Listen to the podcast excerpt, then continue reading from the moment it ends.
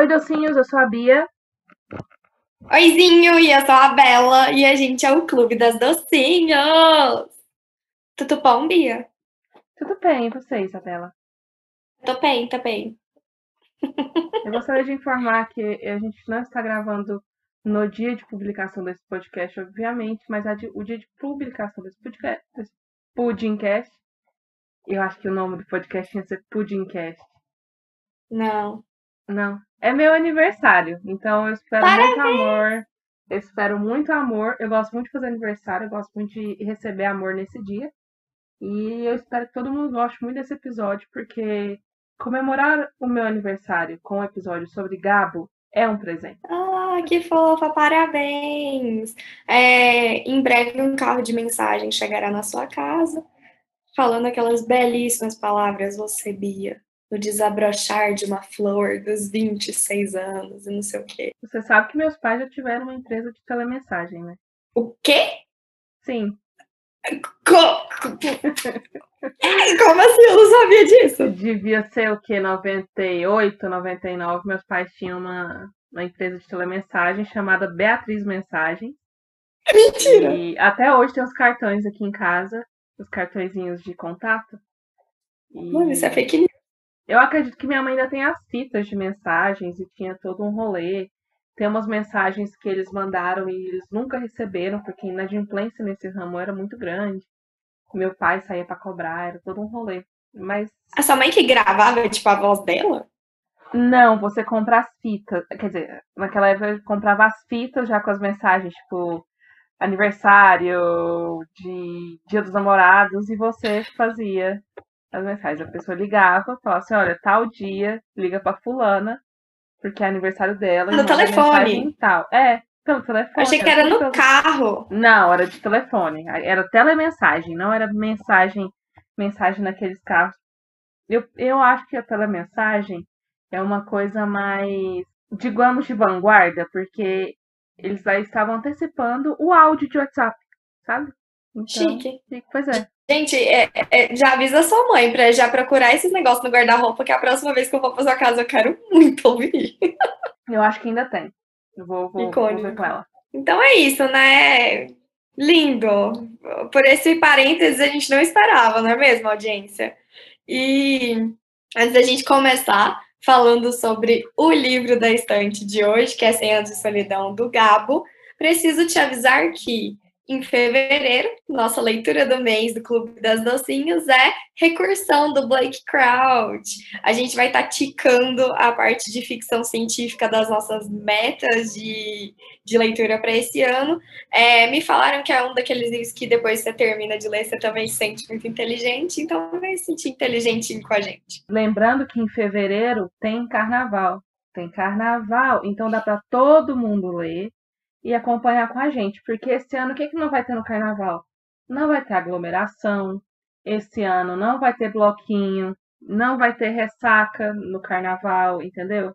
Então são cinco dias de puro amor e carinho e leitura. Não vai ter ressaca, né? Risos. Fale por você, amado.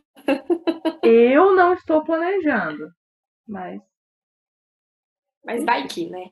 vai que a gente não Nunca pode. diga nunca.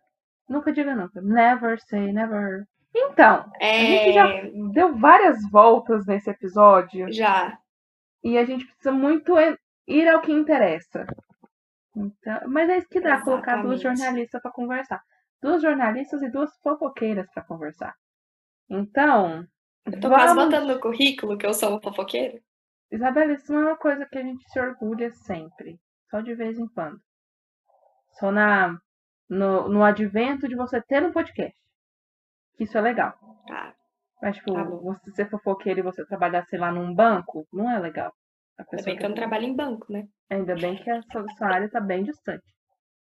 Então, gente, o papo é o seguinte. Agora a gente vai falar sobre 100 anos de solidão. A gente vai pegar nosso carrinho e a gente vai para Macondo para falar sobre essa obra-prima da literatura mundial. Eu sou muito suspeita para falar de Gabriel Garcia Marques, porque eu sou uma grande apaixonada. Eu vou deixar a Isabela falando um pouquinho da parte da orelha para vocês. Aí é a melhor parte pra mim. Eu adoro fun facts. É, a orelha é aquela parte do programa em que a gente dá uma Wikipédia básica, caso você não conheça o velhinho mais fofucho da literatura. Cara, o Gabo ele era muito fofo. Gente, é um convite que eu faço a vocês. Abra um Google Imagens ou qualquer outra ferramenta de pesquisa e coloca Gabriel Garcia Marques. Vocês vão ver o porquê que a gente está falando que ele era um velhinho fofo. Ele mostrava a língua, ele mostrava o dedo, ele fazia caretas, ele lia o próprio. Tem uma foto incrível dele lendo, lendo, se eu não me engano, é o Outono do Patriarca.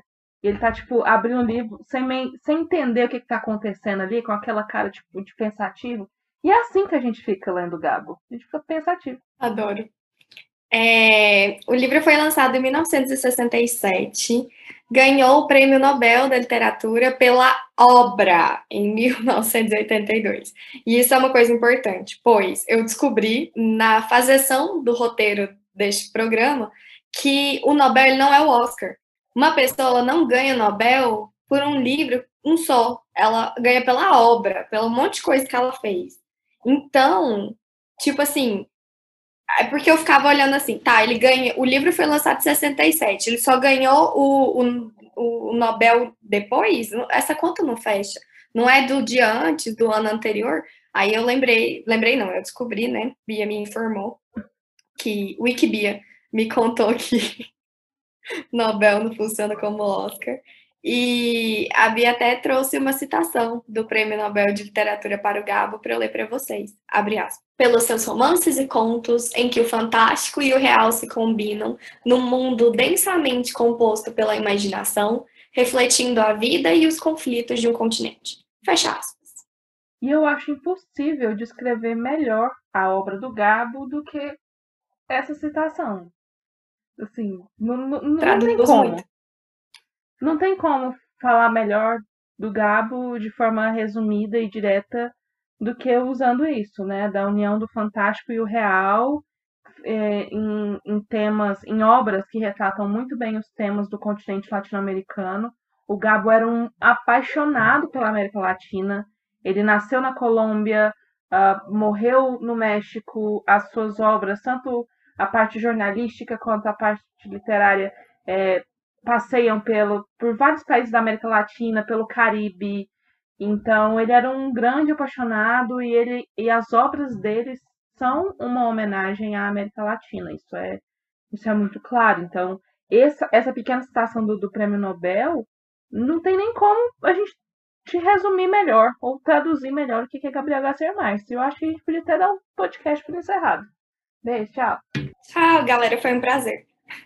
A gente não deu 100 anos de solidão é, em menos de 20 eu acho dias que pra acabar. Foi, foi, difícil, foi, foi uma tarefa. É importante a gente é, trazer assim, uns pontinhos de fun facts que são, que são interessantes. E também pontuar que realismo mágico não é fantasia. É, sobre fun facts, é, 100 Anos de Solidão é uma das obras mais lidas e traduzidas do mundo inteiro. E eu acho isso muito fantástico, porque a literatura latino-americana costuma ficar muito presa aqui dentro a gente acaba consumindo, mas não, não sai tanto do, do continente, não vai, não alcança outras pessoas, como, sei lá, a literatura inglesa, como a literatura norte-americana, não tem essa facilidade, entre aspas. E eu acho isso muito interessante. É, 100 Anos de Solidão é uma obra de realismo mágico e romance histórico, é, e a gente confunde muito realismo com a fantasia que, que acontece? Realismo mágico é quando a gente tem elementos mágicos ou fantásticos na obra, mas eles são percebidos como parte da normalidade. Tipo assim, um personagem de Senhor de Solidão, ele chega e aí um monte de borboleta amarela segue ele por todo lugar. É como se, tipo assim, sabe quando a pessoa passa pela sala e aí o cheiro dela vai atrás? É a mesma coisa com essas borboletinhas com ele. E ninguém acha esquisito. Não, é comum, é normal, entende? E são várias coisas como essa que acontecem que são tratadas na normalidade. Então, o realismo mágico tem essa presença dos elementos mágicos que não são explicados e que são percebidos como naturais. E o próprio narrador, né, dessas obras de realismo mágico, agora com foco aqui em Céu Solidão, ele também não não questiona esses elementos mágicos que aparecem, porque para ele aquilo é comum, ele está falando da cor da parede. Né? Não tem nada de extraordinário naquilo, não tem nada demais. Então, o realismo mágico ele tem essa característica de, de tudo ser tão comum e tão normal aquela atmosfera que, tipo, ah, são só borboletas amarelas que aparecem quando o cara aparece. Ah. É, exatamente. E aí, uma outra coisa que é importante no realismo mágico é que a percepção do tempo, ela é cíclica, ela não é linear. Então, é, é tá vendo? Você fica meio assim de explicar. Porque são elementos que, quando eu tô falando aqui para vocês, não vai fazer o menor sentido. Mas quando você observa dentro da obra, a, o fato de um momento ele tá falando aqui agora, e aí lá na frente ele meio que já dá um spoiler do que, que vai acontecer, ou ele volta lá atrás e conta uma história do passado e torna de novo pro, pro presente, isso é muito, muito massa. E são características do realismo mágico. Já na fantasia, acontece fenômenos sobrenaturais, coisas mágicas, tem todos esses elementos mágicos. Mas na fantasia, a magia ela é um elemento primário no enredo.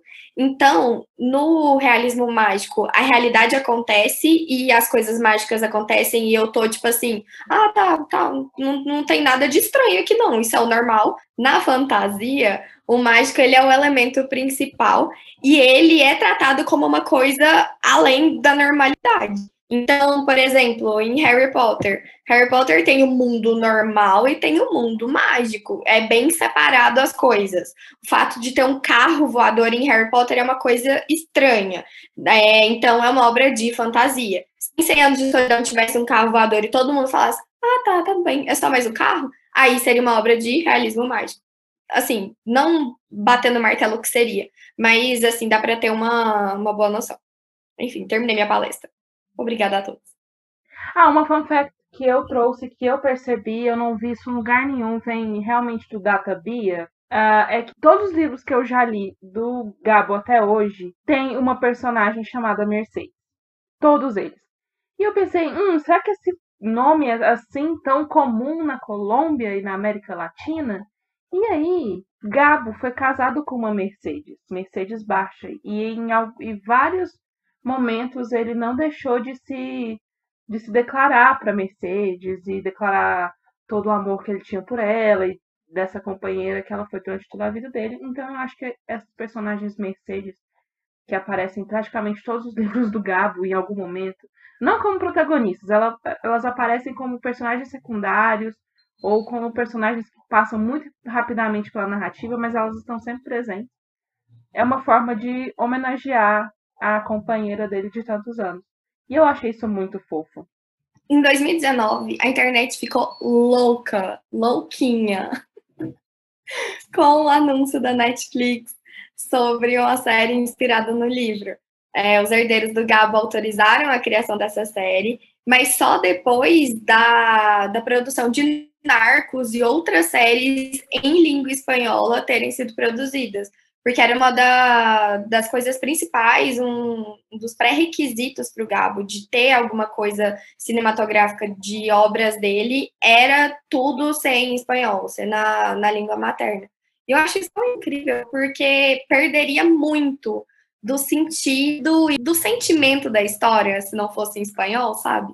Tanto que, pelo menos no livro que eu li, tem várias notas da autora falando, tipo, ela traduziu um pedaço e aí ela conversou com ele e aí ele autorizou essa tradução e explicou o que, que significa, porque é um jogo de palavras ou são termos que só usa naquela região específica e tudo mais. Eu achei isso muito incrível. A, a edição que eu li, de Sem a Solidão, que é a edição que eu tenho na minha estante, ela foi traduzida pelo Eric Nepomuceno. Eu espero não ter dito o nome desse cara errado, porque é um nome é, não tão comum. E eu gostaria de dizer que é uma coisa que eu observei durante toda a leitura. Foi uma, edição, uma tradução assim primorosa, de você não perder nada em narrativa. Eu sou uma leitora chata, uma leitora leiga no, quando se trata de tradução, mas eu sou uma leitora chata quando eu percebo algumas coisas que não fazem sentido. E quando você observa num contexto, você percebe, cara, isso aqui é erro de tradução. E pelo menos essa edição de Sendo Solidão, eu acho a tradução dela perfeita. E o que, assim, confirma ainda mais a genialidade do Gabriel Garcia Marques. Porque o cara. Gente, não tem o que falar desse livro além de dizer que ele é genial. Não tem. Acabou o podcast. Acabou o podcast, sabe? Porque, porque é genial. É, é uma leitura que não é uma leitura fácil, não é uma leitura de tipo assim para relaxar a cabeça, digamos. É uma leitura mais pesada, são muito. Para, para, para, para, para, para, para. Primeiro, deixa eu fazer aqui a, resenha e dar a nota no Goodreads dele. É, primeira nota do Goodreads do Gabo é 4 pontos. Na verdade, do 100 anos de solidão é 4.55, que é uma nota muito boa. E eu vou começar a resenha aqui, mas eu quero inserções do Data Bia na minha resenha, porque eu sei que Bia tem mais. Cem Anos de Solidão se passa numa aldeia fictícia chamada Macondo.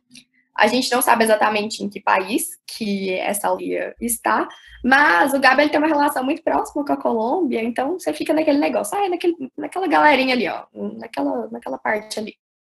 É, essa pequena aldeia, ela foi fundada pela família Buendia, que eu esqueço quando o acento na cabeça Buendia, mas tudo bem. Buendia e Iguarana. Guará, é, eu não falo RBD. Iguarana. Iguarana. É, a gente acompanha em 100 anos de solidão sete gerações da família. E aí a gente começa do começo, com essa primeira geração formada pelo José Arcádio Buendia e Úrsula Iguarã. É, esse casal ele teve três filhos. O José Arcádio, que era forte, viril, trabalhador. O Aureliano, que ele é super introspectivo, ele é filósofo, tipo, ele é introvertido, ele é calmo. E por fim, a Amaranta, que ela é a típica dona de casa de família da classe média do século XV, do século XIX. É, temos essa família feliz e do nada, feliz. do nada brota Rebeca. Não, não feliz aí, eu acho que é a família não. comercial de margarina para aquele momento. Não, a tá. família tá pronta lá, a família. Enfim, eles existem. As pessoas ainda estão lá. E aí, Sim. Aí Rebeca aparece. Rebeca, ela foi enviada da antiga aldeia que o José Arcade e a Úrsula moravam, falando, tipo assim, ô, oh, cuida aí dessa menina aí. E aí ela não tem nem pai nem mãe. Tipo, ela chegou lá órfã e ela come terra. E o caldo das paredes disso. também. É. Ela, ela come terra. E aí, a história, ela desenrola com a geração dos filhos do José Arcádio Buendia, dos netos, do tataranetos, e aí vai, tipo assim, sete gerações da família. É, a particularidade dessa história é que a Úrsula acompanha praticamente todas as gerações. Então, tem contas de que ela viveu entre 115 e 122 anos. E é muito incrível ver o quanto ela muda e amadurece em alguns pontos. De ela era uma pessoa que era muito é, fechadinha no mundo dela e ela sentia raiva de algumas atitudes. E aí, por exemplo, quando a Amaranta já começa a flertar com outro cara, que era uma coisa que ela não aceitava, com a Rebeca, com a Amaranta, depois de um tempo, ela percebeu que, ah, não, tá tudo bem, ela começa a se soltar mais. E eu achei muito incrível. E essa personagem, ela se dá conta da metade para o final do livro, não é bem um spoiler, que as características físicas e psicológicas dos herdeiros da família, porque o que, que acontece? Gabriel Garcia Marques ele era um cara muito genial, mas ele não era uma pessoa muito criativa. Porque o que, que ele fez? Ele fez derivações do mesmo nome trocentas vezes. Então, no livro nós temos o é, José Arcádio Buendia. Aí tem o José Arcádio, o Arcádio, o Aureliano, José Aureliano, não sei quem é Aureliano, aí tem Amaranta, aí tem Remédios, aí tem Amaranta, não sei o quê. Enfim, repete o trem 20 vezes. E aí ela percebe que algumas características da personalidade das pessoas vão passando meio que por herança dos nomes. Tanto que em certo momento ela fala para um personagem assim: mano, não vai dar esse nome, não. Eu quero outro para ver se traz é, uma, uma coisa nova para essa família, sabe? E aí ela percebe que todos os arcaicos, expulsivos, extrovertidos e super trabalhadores, enquanto os aurelianos eles são pacatos, estudiosos e fechadinhos no seu mundo interior. E é muito engraçado perceber essas coisinhas, esses detalhes. Eu não sei se todo mundo pega isso, mas para mim, é, ser anti-solidão é muito vibe interior. É, de, de, cidade mesmo, interior, de ser de quem? É, de saber a sua personalidade inteira pelo seu nome, seu sobrenome, de... Esses dias eu tava conversando aqui com a minha mãe, aí eu comentei, ah, fulano. Aí ela, não, fulano é da família tal. Essa família, ela é engraçada. Então, tem é, essas características que vão passando de pai para filho. É, eu acho que isso é uma característica da, da América Latina, se a gente for pensar nas representações culturais que a gente tem, observando é, nas narrativas europeias, nas narrativas norte-americanas, é, que não tem muito isso, né? Você é muito conhecido pelo seu sobrenome, mas não quer dizer que as pessoas traçam daí muita coisa, né? É muita coisa do status social de tu é pobre ou tu é rico. Na, América Latina tem uma coisa de ah, os buendias são pessoas assim, assim, assado. Eu posso estar falando uma grande besteira, mas é um insight que me vem aqui. Não, mas eu acho que faz muito sentido. É... Quando a gente pelo menos percebe nas narrativas que a gente já leu, o sobrenome ele significa muito mais status do que características da família e que isso se mantém. É... Quando você para para olhar a senha de solidão um pouco mais de longe, parece muito uma história de voo com vibe de pescador, sabe? Uhum. Por ter esses elementos de realismo mágico. Esses dias minha avó tava falando que ah, eu tava lá no, no lago, e aí a gente tava pescando, e aí você não acredita, Isabela, os peixes pulavam dentro do barco, a gente não precisou fazer nada na pescaria. E aí eu fiquei tipo assim, ai, mano, sinceramente, o Gabriel Garcia Marques, dá licença, sabe? Porque é muito isso, o realismo mágico acontece e aí você só, só escuta, ah, tá, tá bom, acredito. É muito essa, esse rolê de pescador. E, e, eu acho que a gente meio que deu uma, uma leve misturada, cara ouvinte, na parte de spoiler sem spoiler, mas eu acho que é, é difícil fazer uma parte separada de spoiler sem a solidão, porque é difícil dar spoiler sem a solidão, porque acontece tanta coisa, mas tanta coisa, que assim, se eu te der um spoiler, vão ficar faltando assim umas 102% do livro ainda que a gente não contou. Eu, eu acho que a gente não falou spoiler. Eu acho que. Não. Porque, por exemplo, se você olha a árvore genealógica que tem no livro para você consultar, você já tem a história inteira já lá, tá mas ao mesmo tempo você não tem. É, você já sabe algumas coisas, mas você não sabe, porque muita. Por exemplo, a decisão de uma pessoa casar com a outra não é só pelo amor, não é só, não é só essa decisão. Tem, tem camadas e camadas de coisas que acontecem, sabe? Então uhum. eu acho que pra, na minha cabeça, a gente no comecinho do, do livro não, não é spoiler não e algumas coisas que a gente vai falar aqui realmente não são spoiler. Agora, falar sobre o final, aí é spoiler. Eu acho que o, o final, gente, Calma, vamos, vamos continuar é, aqui na. Vamos continuar, no, vamos foco. Na parte, na parte com spoiler a gente fala do final. É preciso ter foco. É preciso ter foco. Bia, me conta pontos fortes e pontos fracos. Me conta o que, você amou. Gente, eu, me colocar pra falar de Gabriel Garcia Marques é me colocar pra falar de picolé de milho verde. Eu amo tudo a respeito. É, eu gosto muito de picolé de milho verde. A Isabela está fazendo uma careta aqui na reunião do Zoom. Cada uma tem a. Que Não aprova picolé, picolé de milho verde. Picolé de milho verde? Essa tá no meu top 5. Você tem um top 5 de picolé? Tenho. É, é... Caju. Não, caju não. Caju não tá em primeiro. Caju é fruta. Picolé eu prefiro é, siriguela. Cajá.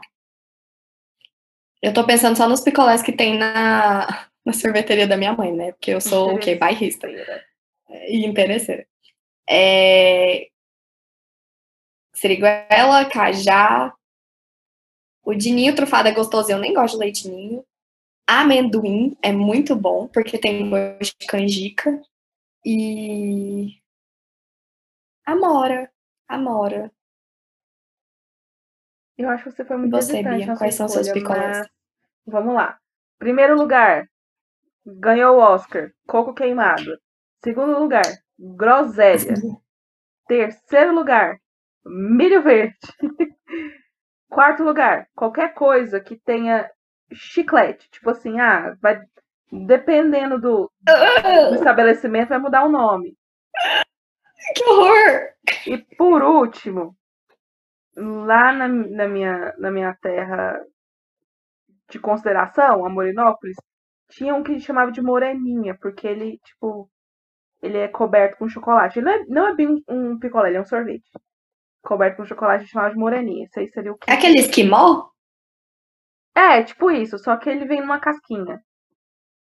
Ele tá entre o picolé, Ah. a casquinha do McDonald's e o corneto. Somewhere in Entendi. between. Não muito. Mas são esses. A gente não concorda Enfim. com muita coisa. Ok. Voltando aqui ao, ao Pontos assunto- fortes do livro. pontos fortes do livro. Ah, eu achei que, como eu disse antes, não é uma leitura leve, não é o tipo de leitura que você faz quando você está com muita coisa acontecendo, porque senão você não vai conseguir seguir a linha narrativa. E como tem tantos personagens com, com nome igual, tantas coisas acontecendo, ele é um livro pesado, mas é um livro que ele flui muito bem. Não é uma leitura arrastadona, daquela que você tipo, custa para ler duas páginas, ou que você, meu Deus do céu, não acaba isso. Não, a leitura flui, mas é um livro pesado. Então, isso é uma coisa que eu me surpreendi muito.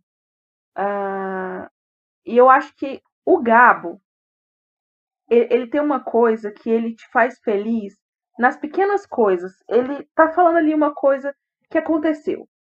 Aí ele vai e solta uma frase daquela de redefinir toda a sua vida, que você pensa, eu vou tatuar isso na testa ou na bochecha esquerda? Ele joga umas coisas assim que você fica meio sem entender para onde você vai, de onde você vem. Então isso é isso é muito fantástico. E eu gostei muito, muito, muito, muito, muito de como é uma história atual, principalmente quando ele fala das questões políticas sobre a organização política daquela sociedade, sobre os anseios políticos e os anseios é, libertários e revolucionários do coronel Aureliano Buendia. Então, é um livro que tem muita coisa que a gente pode tranquilamente traduzir para a nossa realidade e vai fazer muito sentido. Muito, porque é uma literatura atual. E o que você gostou, Bela? Então, é, realmente, ele não é um livro fácil de ser lido. Na verdade, eu considero ele como um livro tranquilo de ser lido. Ele não é fácil. É, ele também não é simples. E ele é lento. Isso é importante ressaltar. Mas, mesmo ele sendo lento, a história tem um ritmo bom. Ele não é aquele livro que tem ação acontecendo. Tipo assim, e aí o personagem, tipo a jornada do herói, sabe? Aí o personagem vai, não sei o quê. São muitas jornadas de uma vez, que a gente tá acompanhando vários membros da família, mas esse ritmo ele é o, o mais rápido que dá para ser, porque senão você perde elementos. Porque é importante você ir lá no comecinho de por que que a remédio, a remédios não, a Rebeca comia terra para entender coisas que ela fazia lá na frente. Então, parece maçante no começo, mas você vai pegando o ritmo das histórias. É, uma outra coisa que eu gostei muito são muitos personagens com o mesmo nome, e isso levemente me irrita. Mas todas as vezes que ele vai falar um personagem que, que é meio que novo naquele parágrafo, ele te dá uma imagem, ele te situa. Então, por exemplo, é, a gente tem os 17 aurelianos. E aí todos eles têm uma marca na testa. E aí, tipo, ele tá falando, ah, não sei o que é Aureliano. Aí você fica, tá, qual deles que é? E aí dá preguiça de pegar árvore genealógica, porque eu não queria pegar spoiler. Então, logo depois, tipo, duas, três linhas depois, no máximo, tinha alguma coisa que remetia à marca na testa que eles tinham e eu sabia qual deles que era. E isso acontece com todos os personagens. Então, Às vezes eu ficava meio perdida, mas eu acho que, tipo assim, sentiu perdida, continua. Não, não para pra olhar na árvore, não, senão você vai se perder de ficar procurando quem que é. Eu, eu não recomendo consultar a árvore genealógica, porque ela te dá spoiler e ela também te dá uma levemente preguiça. Porque você tá lá olhando que você tá na terceira geração ainda, e ainda tem mais quatro, e, e o trem não, não acaba, isso dá um desânimo. Eu senti um pouco isso de saber é, que são sete e ainda tava muito atrás. Tipo assim, a personagem que ia ser mãe de fulano lá na frente, ela ainda era criança. Então eu ficava, ai, que saco, trocentos anos ainda. Mas eu gostei muito. É, eu achei muito bonito ser uma história em que tudo se repete. Os nomes, os nomes se repetem, a, os amores algumas vezes se repetem, é, as situações se repetem. A Úrsula perceber isso, eu achei muito incrível e principalmente a solidão. A gente vê como cada personagem é muito sozinho em aspectos diferentes. Tem os personagens que são literalmente sozinhos, que vai morar numa casa super abandonada e ninguém lembra se tá vivo, que descobriu, tipo, ah, ela tá com quase 100 anos e ninguém tava lembrando que ela não tinha morrido ainda. E outros personagens que são sozinhos em, tipo, não sentir esse amor tão grande, de não conseguir demonstrar, de, de, de tipo, ah, eu perdi meus companheiros, é, de ter que ter, de ter responsabilidades em que você acaba se sentindo sozinho nelas. É, eu achei isso muito bonito. É, e é um livro que conta muito a história da América Latina sem contar. Então ele não pega, tipo, ah, isso que realmente aconteceu e te dá provas e tudo mais. É, mas o Gabo ele faz um ótimo trabalho jornalístico de retratar essa história. Por exemplo, um spoiler fora do contexto que não atrapalha em nada. Mas o massacre da, das bananeiras, a gente meio que perdoa a história na, no livro, porque a gente fica, ah, isso é ficção. Mas na verdade aconteceu. É, os trabalhadores tinham condições super insalubres de trabalho, e aí eles fizeram uma greve e realmente teve um massacre dessas pessoas. E é muito.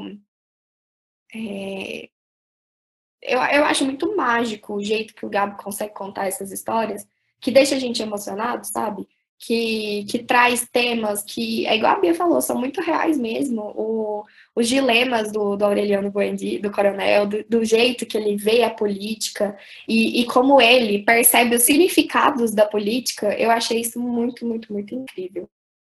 É, agora eu já vou aproveitar que eu tô toda falante e quero comentar sobre coisas que não gostei deste livro, porque eu admiro muito o trabalho do Gabo, eu acho ele sensacional. É uma das frases assim favoritas da minha vida e o meu conto favorito é dele. É, eu vou sim tatuar olhos de cão azul, porque isso traduz muito da minha personalidade. Eu acho muito mágico o que, que ele faz. Mas Gabo tem problemas que, assim, eu não dou conta de passar pano. Tipo, eu fiquei incomodada real e me deu preguiça de ler por conta disso. É, a primeira coisa, ele não sabe dar enter. Então, assim, os capítulos não são numerados, não tem título, e tem capítulo que dura trocentas páginas. E, querendo ou não, assim, eu li no Kindle. Facilitava, porque é, eu conseguia marcar exatamente que página que eu estava, eu acho que é mais fácil para marcar e me situar. Mas ler isso no, no papel deve ser uma experiência muito cansativa.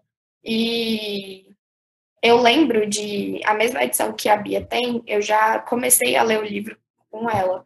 E eu lembro dele ser muito pesado, de ser meio desconfortável a leitura. Então, é.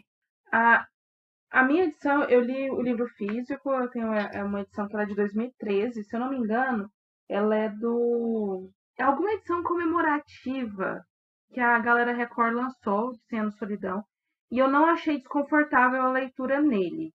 O que, lógico, não é tão confortável quanto no Kindle quando a gente pensa no peso e tal, mas foi uma leitura agradável no papel. O que eu queria dar de dica para todas as editoras que estão nos ouvindo é, gente, espaçamento entre, entre linhas é muito importante para qualquer para qualquer mídia, seja ela física, seja ela é, digital. Vamos aumentar aí os pensamentos para a gente ficar feliz. Mas, assim, é, é, eu gosto muito de ler no livro físico. A Bela é, costuma ler mais no, no Kindle. São, são paralelos interessantes. A mim, isso não incomodou, mas eu entendo o que a Bela disse, porque os, pará os tanto os parágrafos quanto os capítulos de solidão são muito longos. E então dá uma aquela sensação de, tipo, parece que eu não tô. Parece que não tá. Não tá evoluindo. Seguindo, parece que não, não tá evoluindo isso. É, é um livro cansativo, não dá para você ler em uma sentada, não é aquele tipo de livro que você sente essa evolução mesmo. Tipo assim, você lê muita coisa e aí, ah, tá, 3%. Isso dá, dá uma canseira. Mas eu acho que é até chegar no, no ritmo do livro. Que esse começo, ele é muito de apresentação e muito de você imergir naquela realidade. Porque a gente está falando de uma coisa que, tipo, é, é fantástico tudo.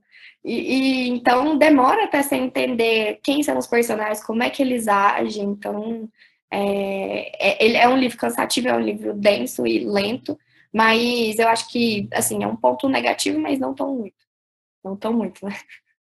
E acho que o, o ponto que eu mais não gostei do livro, que eu acho que para mim é o mais importante, é que é, o Gabo ele trata situações de assédio, estupro, pedofilia, prostituição, incesto com tanta naturalidade, leveza e poesia que você não dá o devido valor para a coisa.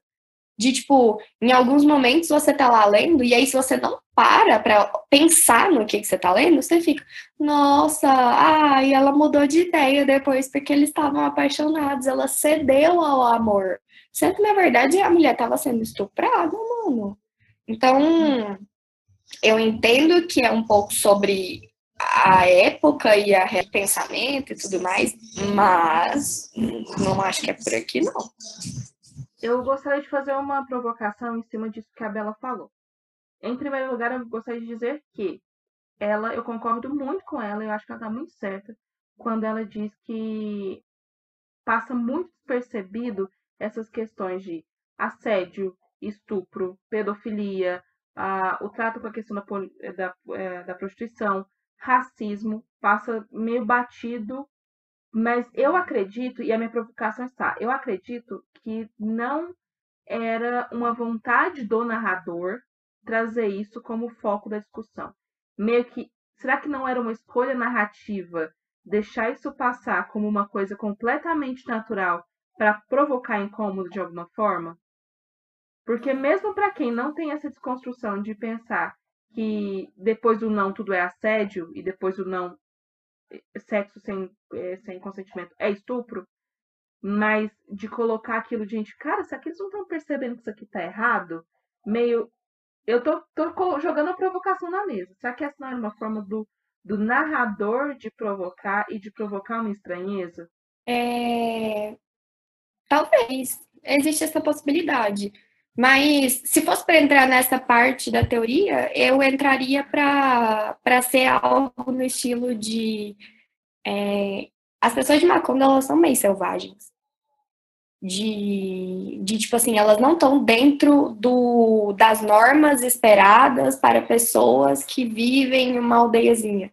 Tanto que quando chega a, aquele xerife, não sei, xerife é o nome?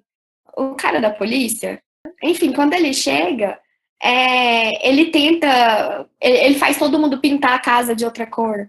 E aí todo mundo se revolta, tipo, não, aqui as casas são dessa cor, aqui a gente organiza a casa desse jeito. Então é como se em Macondo existissem regras muito é, primais.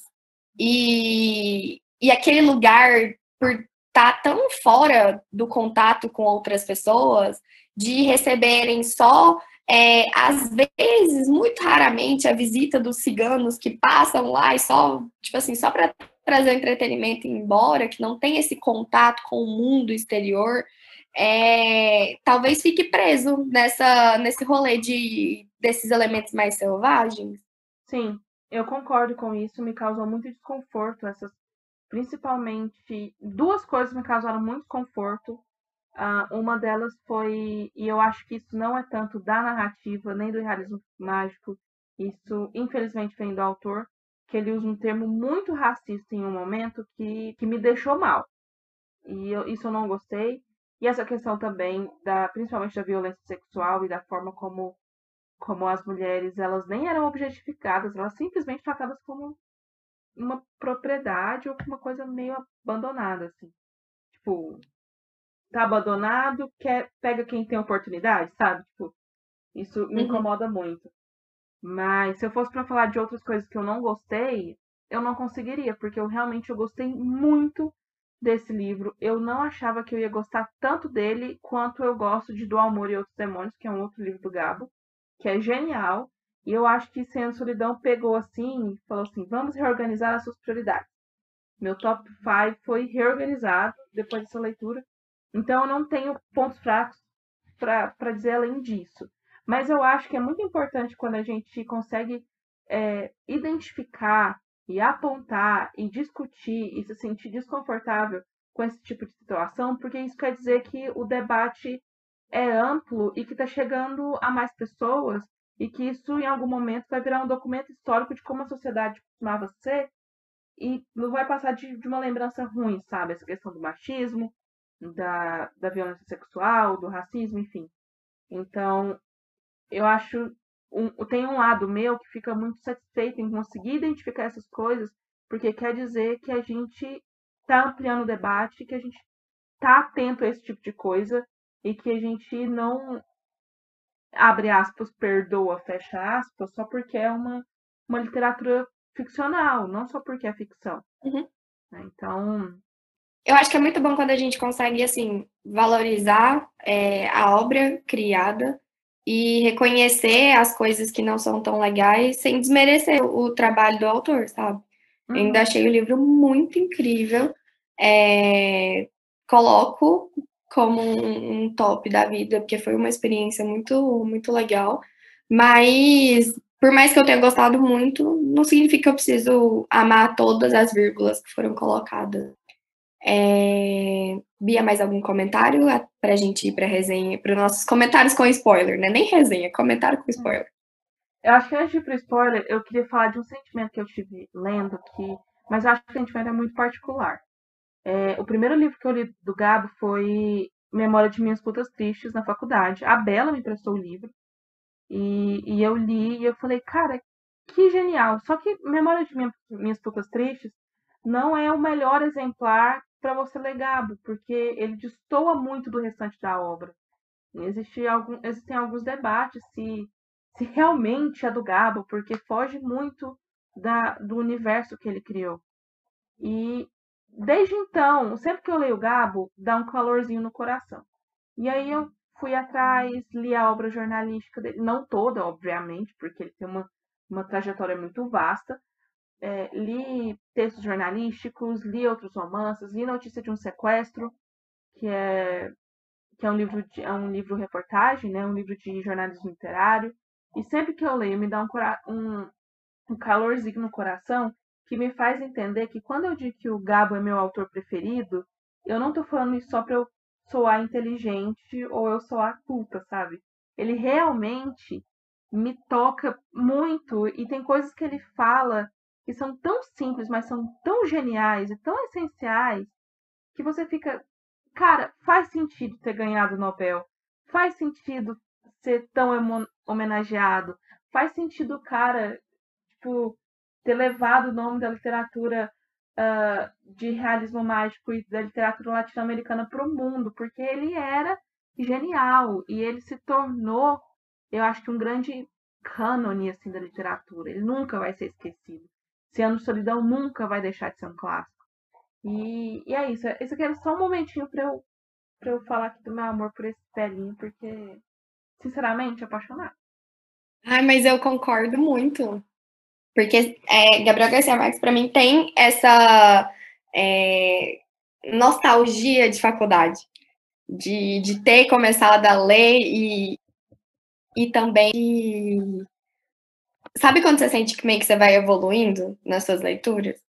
que você realmente chega numa fase da vida que você vai tendo contato com outras pessoas, você vai começando a ler esses clássicos e de perder o medo desses clássicos.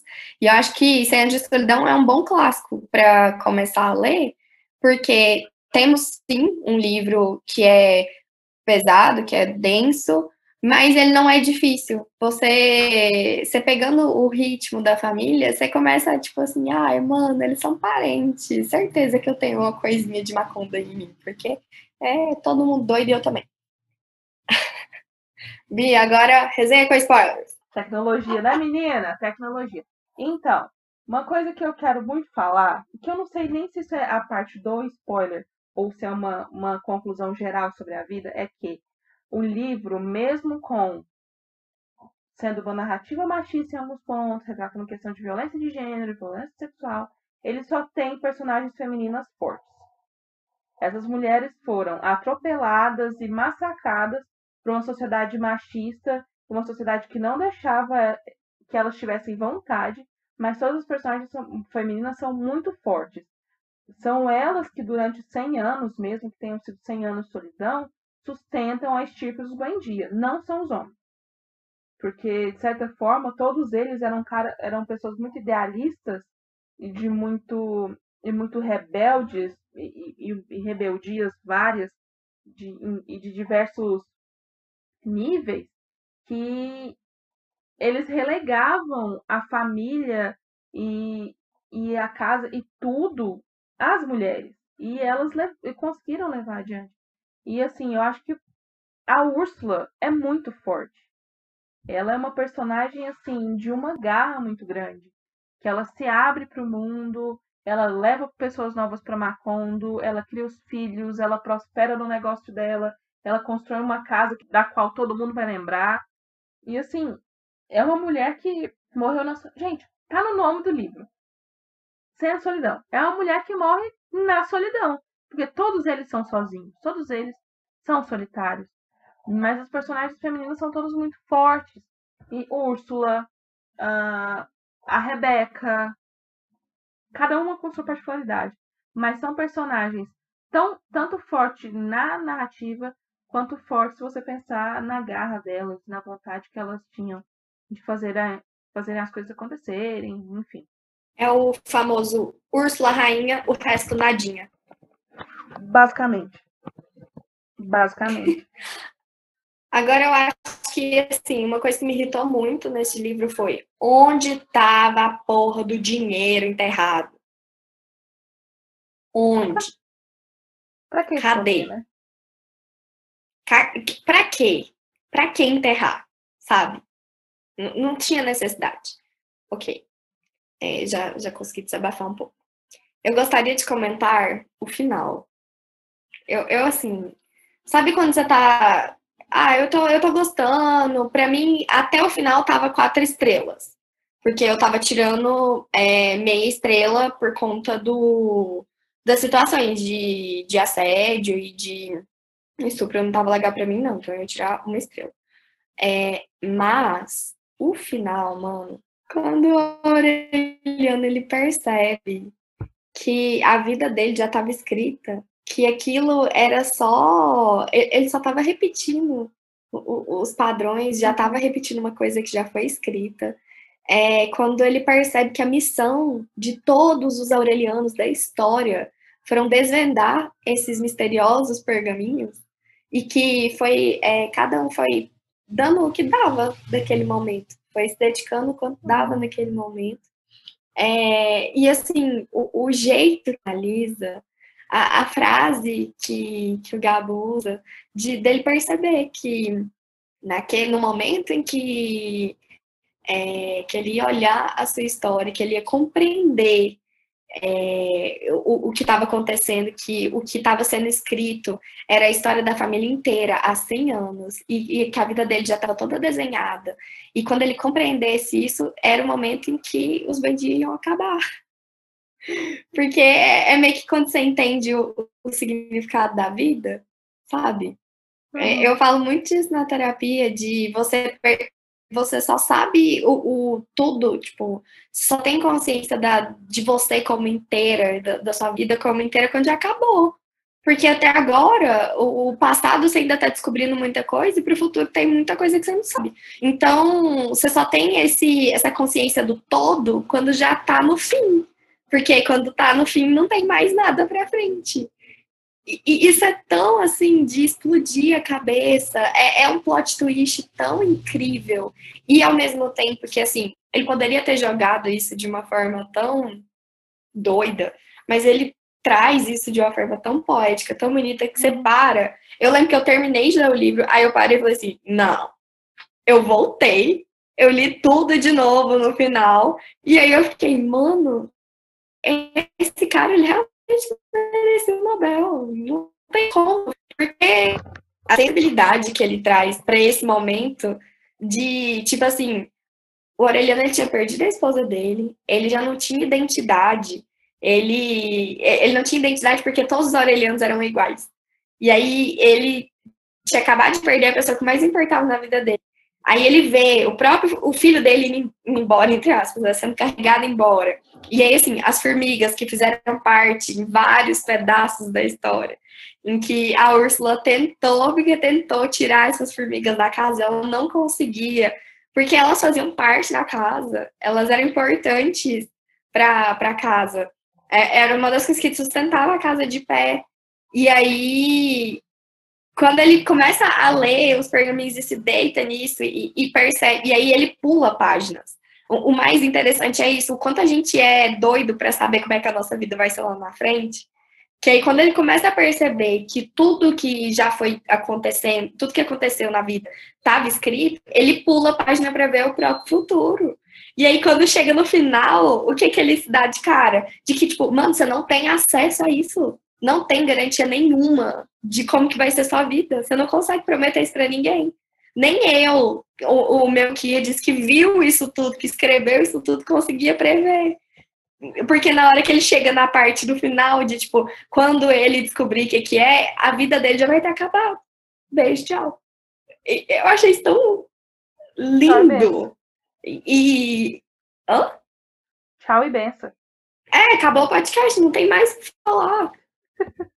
e assim, eu acho que isso é muito um traço do, do Gabo de, de trazer tanta, tanto significado nas coisas, sabe? É, quando ele fala que os sintomas do amor são os mesmos do cólera, mano, é mesmo! Gostar de alguém dói pro ser caralho, deve ser desconfortável que nem ficar doente, sabe? E aí, esse jogo de palavras que ele faz traz tanto significado, tanto sentido, e isso é uma coisa muito assim, que é muito visceral e que a gente, como latino, entende, porque a gente sente as coisas desse jeito. É, é meio que, que o nosso modus operandi ter um pouco dessa intensidade.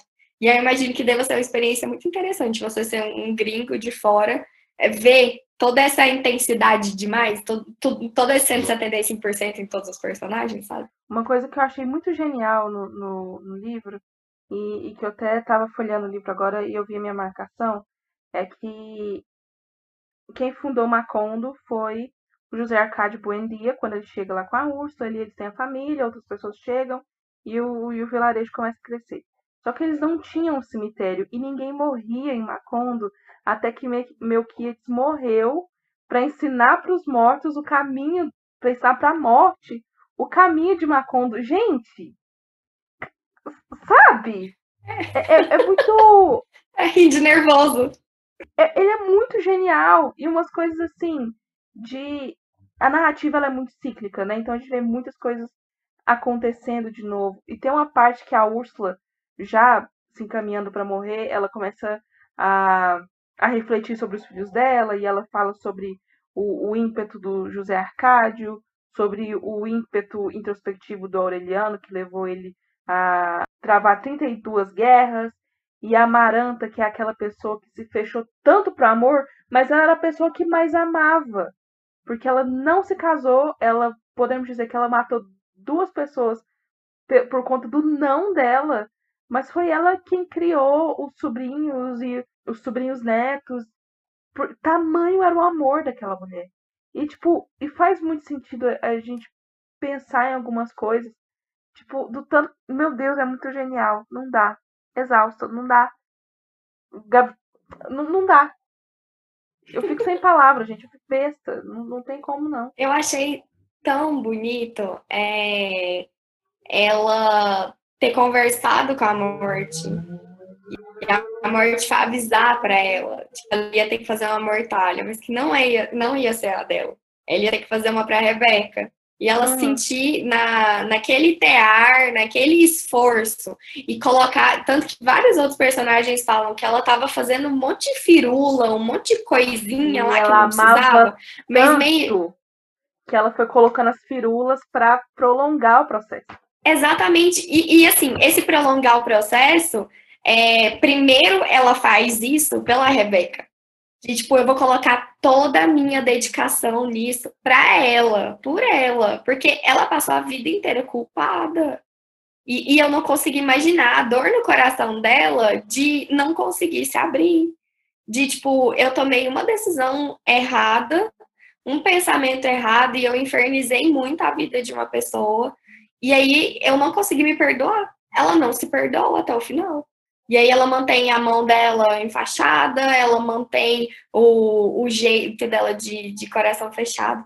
E aí quando ela se permite, tipo assim, finalizar a própria mortalha, tipo, mano, já deu, né? Já tô cansada. Eu já quero. Eu quero ficar com, com, com só o que vem pra frente. Eu não, não quero olhar mais para trás. E, e a, a característica também dessa coisa do, de como o, o, os Buendia eram pessoas que amavam loucamente, mas sem amar, assim, porque todos os outros relacionamentos amorosos que eles tiveram dentro dos, dos casamentos, né, também, os, os adultérios e tudo, eram pessoas que os amaram muito e que depois não puderam amar mais ninguém, que é o caso da Pilar Terneira, é o caso da Petra Coates. Então, são pessoas que estavam tão envolvidas né, na, naquela naquela família e que, e que fizeram parte dela de, de maneira meio né, indireta, assim, mas deles elas só podiam tirar a solidão.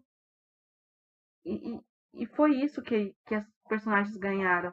Né? Não, só, não só essas duas que eu citei, mas o, o Pietro também, eu esqueci o sobrenome dele. Pietro, o, o marido da Maratã Úrsula, que é o Gaston. Caspe. Hum? Pietro Caspi. Caspi, isso. O, o, Gaston também, que era o marido da, da Úrsula. E então, o Maurício Babilônia. Então, é todo mundo muito marcado pelas trevas nessa história, assim, tipo, pelas trevas e pela solidão, de certa forma. Você falou do, do marido da Úrsula, o Gaston, quando ele fala, é, quando ela manda a carta avisando que ela não queria que ele voltasse, que, que ela não sentia mais isso por ele, que ela já estava apaixonada por outra pessoa. E ele fala para ela que tá tudo bem, que ok, que ele aceita, é, é muito. Ela, ela se sente muito sozinha, ela fica muito indignada. E aí é interessante você pensar que essa solidão, ela não é tratada no livro só como a solidão da pessoa que fica quieta e é introspectiva. É a solidão de quem está no meio da casa, cheio de gente, e mesmo assim você fica sem, sem. Não faz sentido você lá, tipo, a remédio Isabela.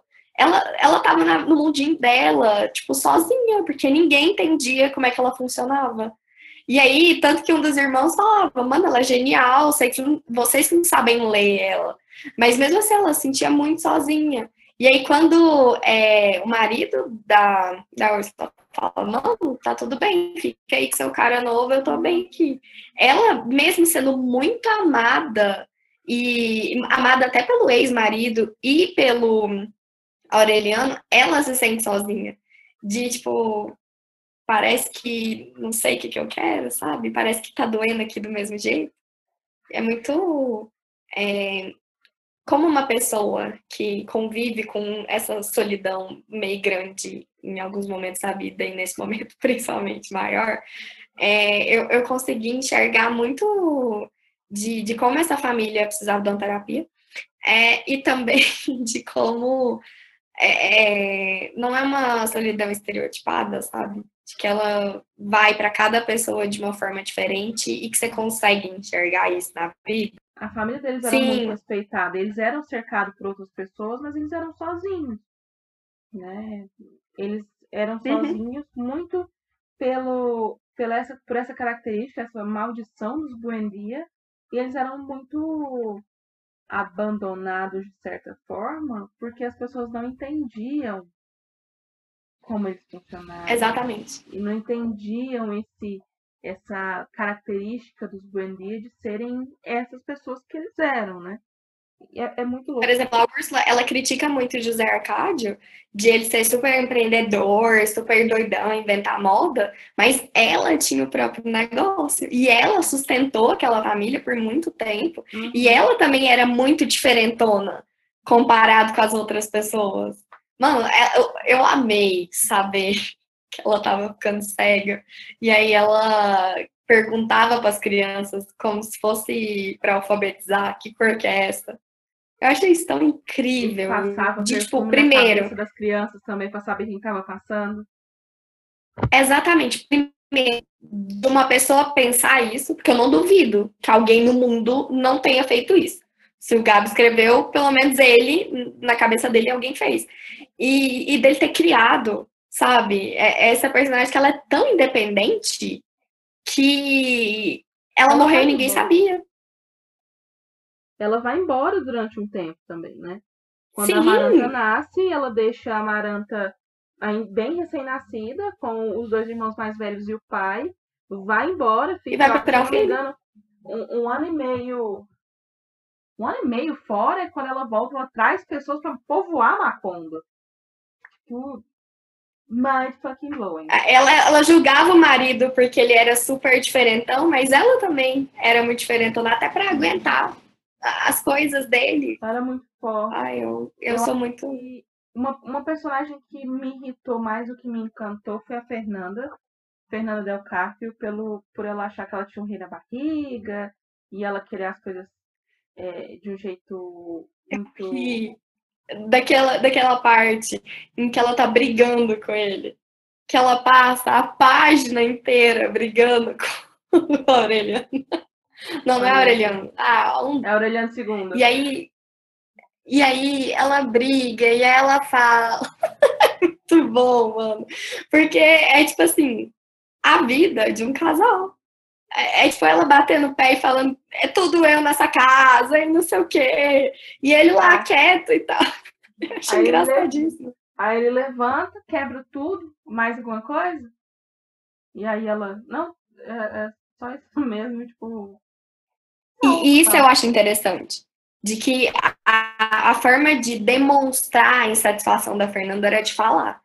De, tipo assim, de jogar na cara tudo que tá errado e tudo que não é igual na minha família. Que me ensinaram a ser, eu não tô sendo aqui. E a do, do Aureliano II é de, tipo assim, eu só sou ouvido a partir do momento que eu quebro as coisas. A partir do momento que eu faço um estrago. Porque ele enxergava a Fernanda muito de baixo para cima.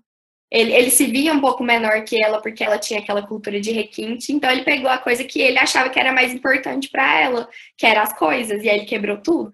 Sendo que, na verdade, quando você para para observar, ela queria o, o carinho e a atenção dele. É, ela queria a, o, ele compreender que o jeito dela não é o jeito que ele foi ensinado.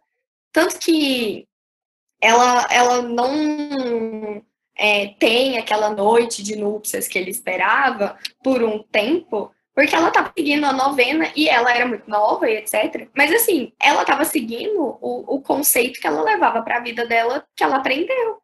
Então, é, é mais de, tipo, ela demonstrando a insatisfação dela por ele não entender.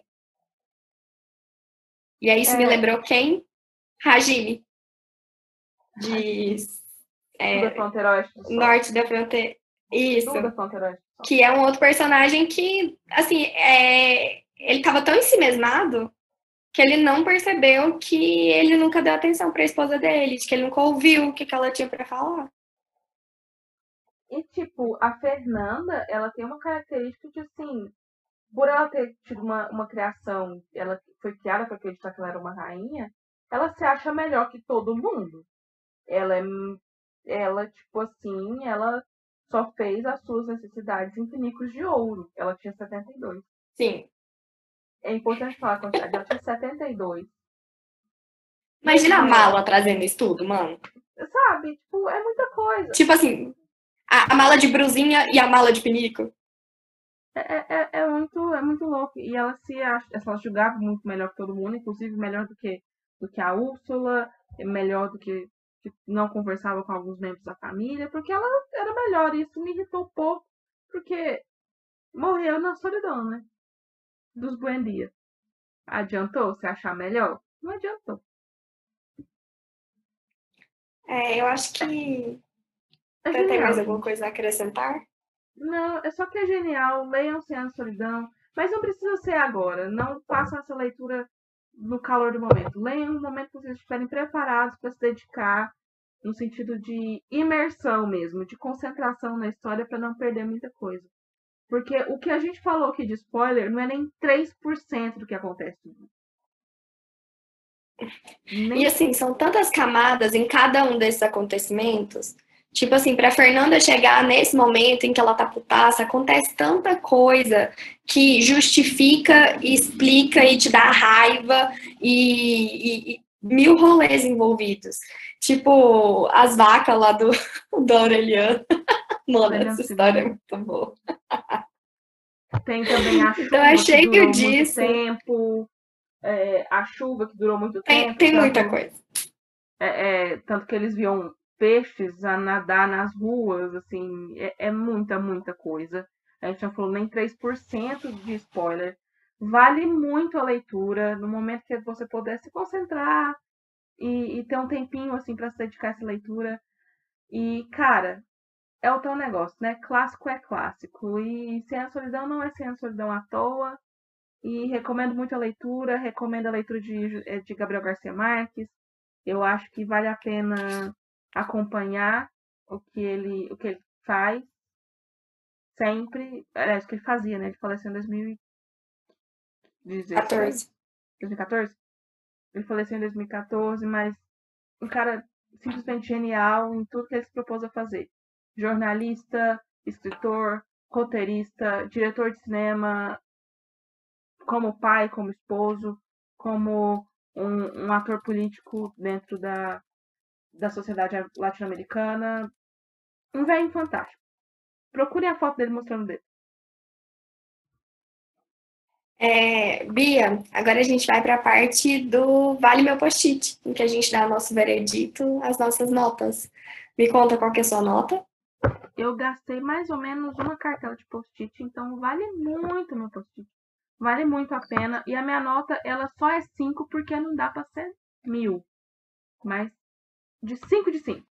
A minha nota é 4.5, porque reconheço muito o trabalho do Gabo, ele me inspirou muito no meu TCC, ajudou muito a clarear coisas e me fez é, retomar, na verdade retomar não, me fez juntar duas paixões que até aquele momento eu achava que não dava para ser juntada, que é literatura e jornalismo. E eu acho que para mim tem que perder esse meio ponto por conta desses temas são mais sensíveis, que não tem como deixar de se sentir incomodado. Por mais que a gente tenha falado algumas teorias aqui, não tem como saber o que passou na cabeça dele, então eu vou pela minha. É, a minha nota é 4.5 e, como temos duas notas, fiz aqui a média e nossa média final do livro é 4.7, que é uma belíssima nota.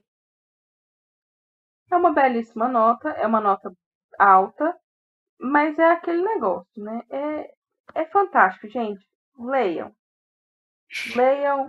Não se deixem levar pelo meu meio ponto perdido. Nem é isso. Eu entendo por que você tirou meio ponto.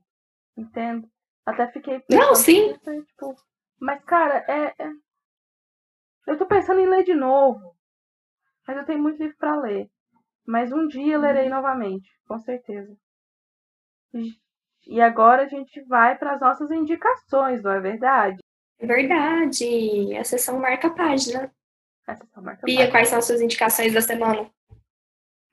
Bom, gente, então, desde o último podcast, eu só li 100 anos de solidão. Então, eu vou resgatar uma leitura antiga, que também é do Gabo, para indicar para vocês. Eu quero indicar um livro que se chama Cheiro de Goiaba. Ele é, na verdade, uma série de entrevistas do Gabo. E eu esqueci o nome do, do entrevistador, perdão. E ele fala sobre várias coisas, sobre a história sem a solidão, sobre a história de, do amor e outros demônios, do amor no tempo, nos tempos de cólera. E para quem gosta de Gabo e para quem quer conhecer mais do, da cabeça dele, as coisas que ele pensava e desse universo que ele realizou nos livros dele, eu recomendo a leitura de Cheiro de Goiaba. Eu dei uma empolgada nas indicações. É, eu vou começar primeiro com as aleatórias. Minha indicação é ouvir Driver's License, da Olivia Rodriguez. Mano, eu tô viciada, não sei se eu não consigo parar de pensar nela.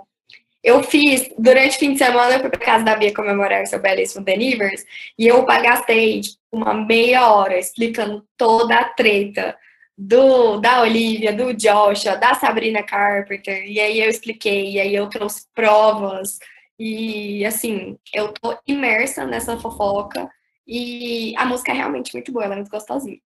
Minha segunda indicação é arroba Julia underline Lourenço não é com C cedilha, é com C. É, a Julia ela faz um conteúdo que é muito bom sobre moda. Ela tem o ladro de looks, em que ela pega inspirações de coisas aleatórias, por exemplo, pratos do Natal, é, looks da Ana Maria ou looks do Faustão, é, louças, perfumes. Ela é muito engraçada, ela é muito divertida. E como este ano eu fui obrigada pelas minhas amigas a assistir BBB, porque eu tava me sentindo meio fora do rolê, é, Júlia está fazendo uma ótima cobertura jornalística sobre BBB, o que auxilia meu processo de estar por dentro da fofoca dos famosos. Que eu não era muita pessoa da fofoca, agora eu sigo a gossip do dia e agora eu vou acompanhar BBB. Inclusive, vamos finalizar aqui a gravação, porque já está quase na hora, né? Enfim. E de livro, que tenho mesmo coisa importante para dizer, é, eu li o primeiro livro da Fundação do Asimov. É, eu li no Natal.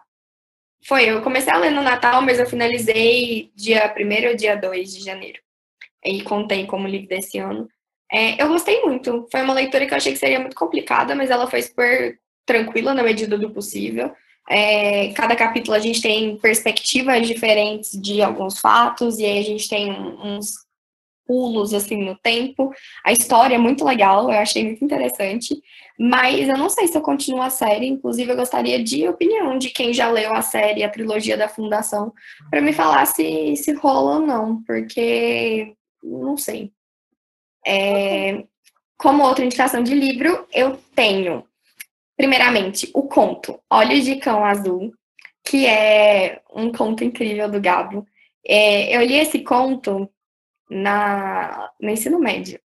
E eu lembro de achar ele tão fantástico, de a construção, de me emocionar tanto. Numa das aulas de literatura, o professor fez a análise dele. E assim, eu me senti tão apegada. E quanto mais, todas as vezes que eu leio, eu entendo um pouco mais da história e não entendo ao mesmo tempo. Eu acho que cada vez tem significados diferentes. E uma das coisas que mais me deixa é, assim, que eu acho bem aleatório e que às vezes eu enxergo, às vezes não, é que esse livro ele tá numa coletânea de contos, num livro que coleciona alguns contos do Gabo com a temática da morte. E aí eu nunca tinha visto ele com esse olhar, sabe? Então, eu acho que é interessante você ver e se puder comentar comigo o que, que você viu nesse, nesse conto. Eu agradeço, porque eu gosto muito de procurar análise, de conversar com as pessoas sobre ele, porque cada um enxerga de uma forma. É, e um outro livro que eu gostei muito de ler, não é como os livros do Gabo, não é uma leitura muito tranquilona, fácil, de boas, mas foi um livro que foi muito interessante, que é o Notícias de um Sequestro. Ele é um livro de jornalismo literário em que a gente tem fatos que aconteceram, realmente aquelas pessoas foram sequestradas e, e tudo mais, mas alguns, alguns elementos da história têm traços narrativos porque o Gabo preenche lacunas. Então ele sabe que a menina ficou é, cinco horas em tal cativeiro. E aí ela tinha, baseado em entrevistas que ela tirou, é, ele consegue desenhar como que, que foi essas horas de uma forma narrativa muito, muito interessante. É, além da, de ser uma obra-prima do jornalismo muito massa, e Bia, você tá mandando figurinha da pequena Lô no grupo, mano? Eu tô aqui viajando, eu tô aqui sendo culta, e do nada você mandando figurinha da pequena Lô. Eu, eu tô só respondendo a Amanda. Beijo, Amanda! Beijo, Amanda. É, e a minha última consideração sobre o Notícias de um Sequestro é que, para quem ainda não se sentiu é, impelido, não se sentiu influenciado a ler, Narcos, na primeira temporada, fala um pouco sobre esse sequestro. É, o livro não é focado no Pablo Escobar, mas tem uma presença muito grande do Pablo Escobar, dos motivos, do que, que acontece e tudo mais.